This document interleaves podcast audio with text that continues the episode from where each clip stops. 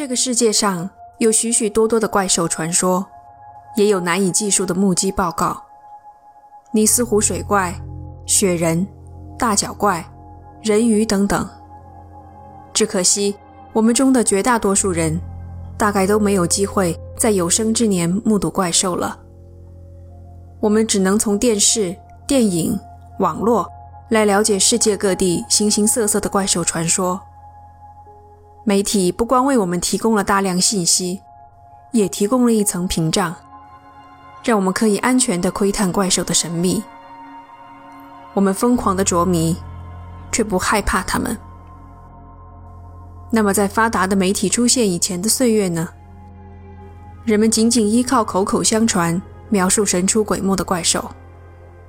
传进他们耳朵里的怪兽，也许在宽广幽深的湖水中浮现。巨大的身躯从渔民的船底掠过，也许出现在离家不远的隔壁村庄，一夜之间杀死全村的牛羊，吸干尸体的鲜血；也许出没于必经的林间小道，一路尾随进山采药的姑娘。人们不用花时间辨别信息的真假，假如不信，可能下一个送命的就是自己。在人类历史相当漫长的一段时间里，怪兽带来的不是茶余饭后的娱乐谈资，而是真实的恐怖。一七六四年对于法国来说是一个时运不济的年份，与英国和普鲁士的七年战争刚刚结束，法国丢失了大量海外领土，经济凋敝，民生多艰，岁月不太平，人间。必有异象发生。吃人的怪兽，便是在这个时候出现的。这里是奇谈第十八期：食人怪兽。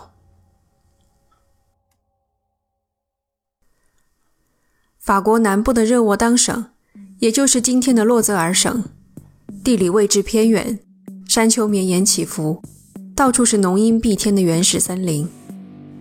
生活在这儿，你会感觉和大自然融为了一体，融入了秀丽壮美的自然风光，也融入了弱肉强食的食物链。长期以来，生活在此的人们都随时面临着被野兽袭击的危险。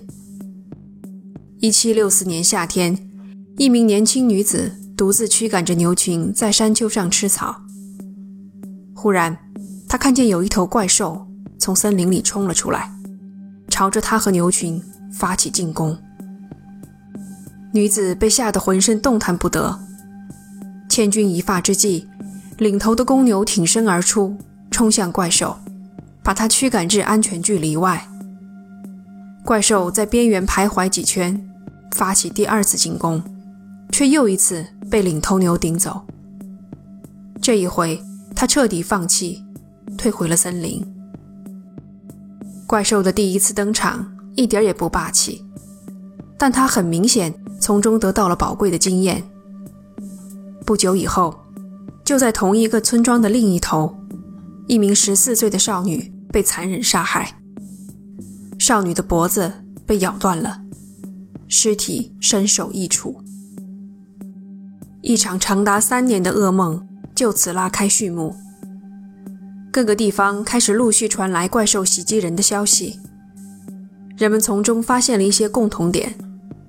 首先，怪兽不喜欢攻击家畜，而是专挑落单的人下手，尤其是女人和小孩，明显是知道他们的反抗能力更弱。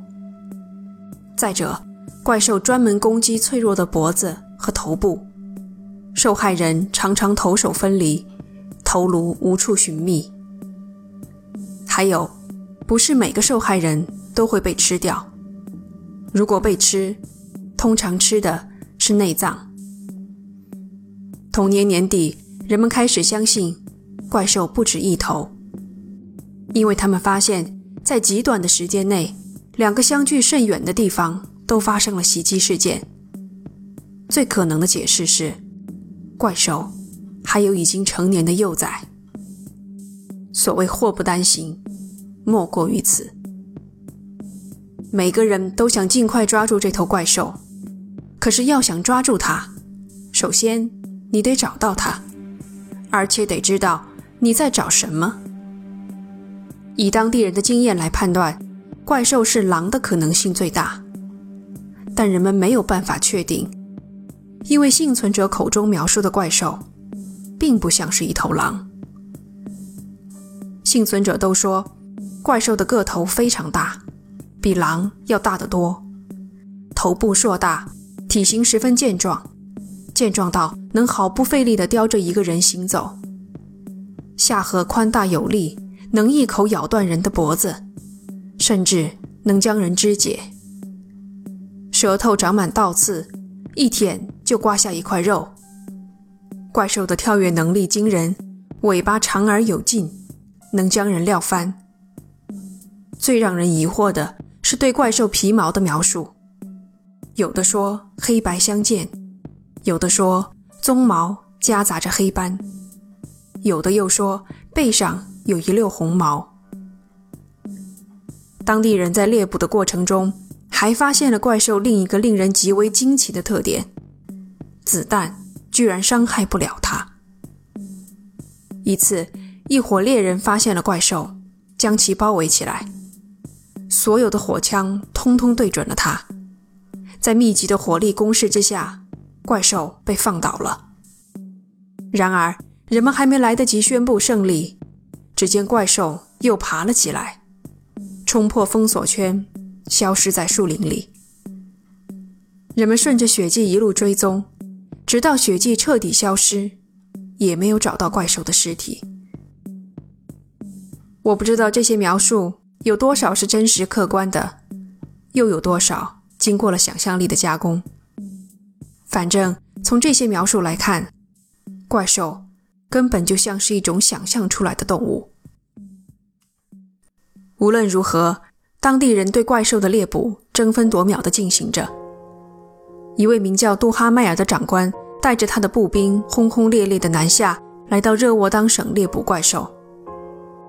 他们训练有素，装备精良，为了抓住怪兽。可谓想尽了一切办法，设下陷阱，投放有毒的饵料，甚至让士兵扮成女人的样子，独自一人在林间行走，试图引诱怪兽出现。但这些手段通通不起作用，怪兽袭击人的事件还在持续不断的发生。刚来的时候，杜哈迈尔的心里一定充斥着救世主降临一般的自负感，可是眼下。他的自负却被一只动物给踩在了脚下。非常时期，非常手段，杜哈迈尔猎捕怪兽的方法开始朝着不可思议的方向发展。给朋友写的几封信中，杜哈迈尔透露，他曾经来到一名刚刚死亡的女性死者家里，告诉死者的几个孩子，他要借尸体一用。几个孩子不能理解。他们只想让惨死的母亲尽快下葬。杜哈迈尔对他们解释说，他觉得这头怪兽是有灵性的，他会再一次回到袭击发生的地方，欣赏他的战绩。只需要一天，杜哈迈尔对几个孩子保证，一天之后就把尸体还回来。反正人已经死了，就让尸体再发挥一次余热吧。面对不怒自威的长官，孩子们大概也不敢说不。杜哈迈尔回到遇袭的地方，让死者暴尸野外，命令部下在周围设下埋伏，等待怪兽出现。一天过去，连怪兽的影子都没看到。杜哈迈尔将他的承诺抛在脑后，又让死者多躺了一天，还是没等到怪兽，这才将尸体。还给了孩子们。对怪兽的猎捕毫无进展，人与人之间的紧张局势却在步步升级。杜哈迈尔的所作所为深深地伤害了民众的心。同时，抓到怪兽的赏金已经达到了一个令人瞠目结舌的数字。全国各地的猎人都赶了过来，暗中比试，互相较劲。当地居民只觉得疲惫不堪。这些猎人给他们带来了更多的不便。他们唯一的愿望就是让生活恢复平静。第二年一月，发生了转折性的事件，怪兽攻击了几名少年，少年们齐心协力，始终聚集在一起，最终赶跑了怪兽。少年们英勇的事迹传到了法国国王路易十五的耳朵里。也许是被热血的少年们感动，也许是因为当地人心不安，已经威胁到了他的统治。路易十五正式出面，声援猎捕怪兽的行动。在他的授意下，两名职业猎狼人德内瓦父子来到了热沃当省，接替了已经在当地苦苦熬了一个冬天的杜哈迈尔。德内瓦父子带了八条猎犬，都是经过训练。专门用来猎狼的寻血猎犬。尽管当地人跟他们描述怪兽跟狼有诸多的不同之处，他们从一开始就相信，所谓的怪兽就是一匹狼。接下来四个月的时间，德内瓦父子在热窝当的密林里猎杀欧洲狼。我没有找到资料记载他们究竟杀死了多少狼，但是有一件事是可以肯定的。死在怪兽嘴里的人数还在攀升。这年春天发生的一次袭击，让我这个旁观者看来都觉得惊心动魄。一个村民骑着马在外赶路的时候，怪兽忽然出现。为了保命，那人只好放弃了他的马，趁着怪兽撕咬马匹的时候，逃到附近的一座磨坊里，将门反锁。怪兽咬死了马，紧跟着一路追踪到那人藏身的磨坊前，堵住大门，冲着里面嘶吼，一副不咬死他绝不罢休的架势。形势正焦灼，一名十七岁的男孩恰好来到磨坊，无辜的男孩成了怪兽泄愤的牺牲品。怪兽咬断了他的脖子，这才放过了磨坊里的人。类似的事情一再发生。只会让人们心中的疑惑更深。我们面对的究竟是什么东西？一般的动物只有在觅食或是受到威胁时才会发动攻击，保存能量才能长久生存，这是自然界的黄金法则。这头怪兽却像是漠视自然规律，单单以杀戮为乐。想来想去，只有一种动物。也具备这样的特点。人，有人听到怪兽说话大笑，还有的则看到怪兽站了起来，只用两只后脚走路。人们心中的怪兽已经渐渐脱离了自然界动物的范畴，进入了超自然生物的领域。很多人相信，怪兽其实是一头狼人。四个月后，毫无收获的德内瓦父子也被替换了。这一次，路易十五派出了他自己的贴身侍卫——火枪手弗朗索瓦·安托万。与杜哈迈尔的大张旗鼓和德内瓦父子的傲慢自负不同，安托万到达后的第一件事，便是绘制当地树林的地图，仔细倾听幸存者关于怪兽的描述。上天不负苦心人，安托万到达三个月后，终于杀死了怪兽。他和几名部下包围了怪兽，几轮子弹打下来，怪兽被彻底激怒，扑向安托万。千钧一发之际，一名部下射中了怪兽的眼睛，怪兽终于倒地，再也不起。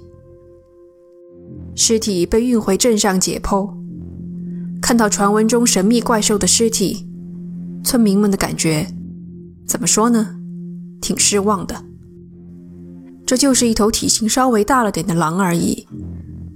它身高八十厘米，加上尾巴，体长一百七十厘米，体重六十公斤。看样子既不会用后脚走路，也不会说话。安托万非常谨慎，请来幸存者辨认狼身上的伤疤。他们都承认。和怪兽身上的伤疤很像。安托万在正式的报告中写道：“我们从来没有见过这么大的狼，因此有理由相信这就是造成灾难的罪魁祸首。安托万带着怪兽尸体，风风光光地回去复命。路易十五非常高兴，重重地嘉赏了他，还将怪兽尸体制成了标本，让王公大臣们前来参观。我不知道安托万在接受嘉赏时心中是何滋味，也许他依然会感到一丝丝不安。怪兽虽然打死了，可他没有取得最关键。最直接的证据，你们看，在解剖了尸体之后，尸体的胃里没有发现人类肢体的残余。这年年底，怪兽再次出动。接下来的一年半时间，又有三十到三十五条人命记在了怪兽头上。当地的民众想，或许我们就不应该依赖外界的帮助。白白浪费这么多的时间，牺牲这么多条人命。或许从一开始，我们就应该相信自己的力量。没有人比我们更熟悉这里的森林，比我们更了解怪兽。当地人中不乏勇气过人之辈。一位名叫玛丽珍·瓦列特的少女，在一次独自行路时遭遇了怪兽袭击。她正在过一条河。却忽然听见背后传来十分粗重的喘气声。回头一看，只见怪兽不知何时已经跟在她后面，离她只有咫尺之遥。情急之下，玛丽珍举起手中的长矛刺向怪兽胸膛，怪兽惨叫一声，倒在河水中。玛丽珍赶忙叫来村民，可等他们到达时，怪兽却不见了。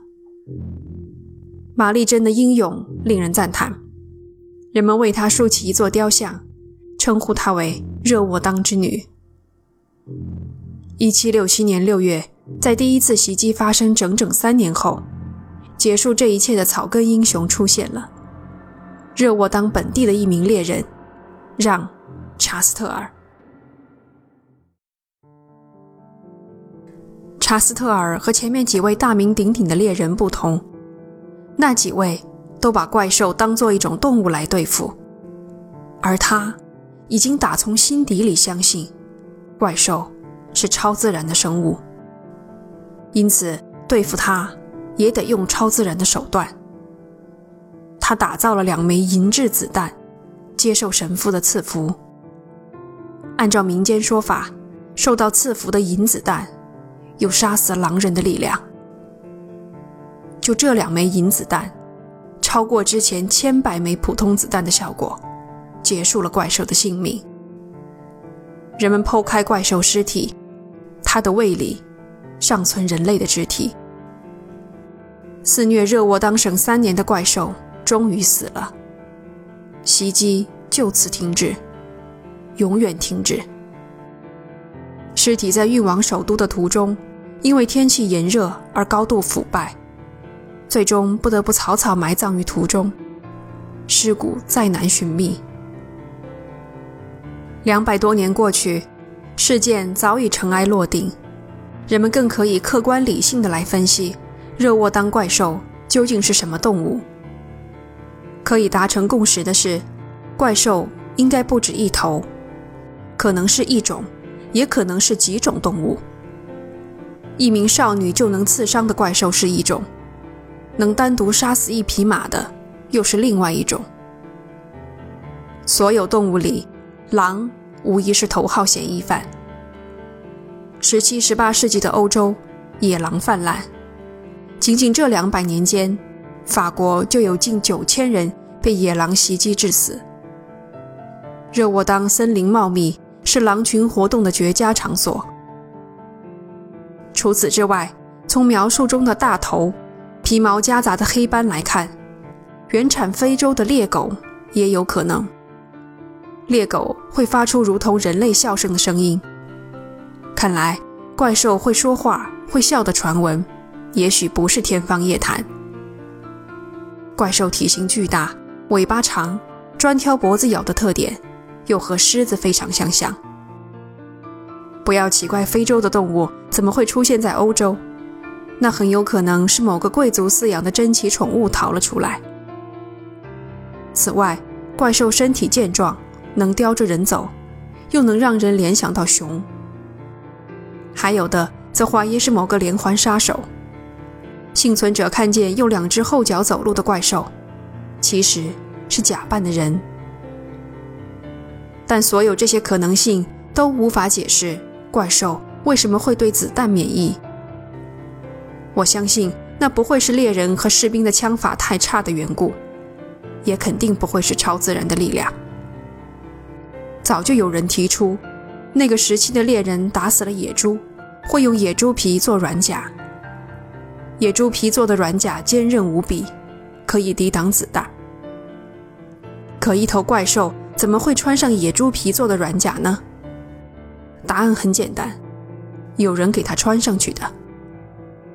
所谓的怪兽，可能是獒犬与野狼杂交的后代，既有狼的残忍嗜血，又有獒犬的大头、健壮的身躯、宽大的下颌。它可能受过训练。专门咬人的脖子，我不敢往下想了。谁会做这种事呢？还真巧，当地真有人养了一条巨大的红色獒犬，不是别人，正是最后用银子弹杀死怪兽的英雄——让·查斯特尔。这一期节目，我们讲的是冷门的历史故事。如果你喜欢这一类型，欢迎收听专辑里的《嗜血亲人》《复仇女巫》。感谢你的收听，这里是奇谈，我们下期见。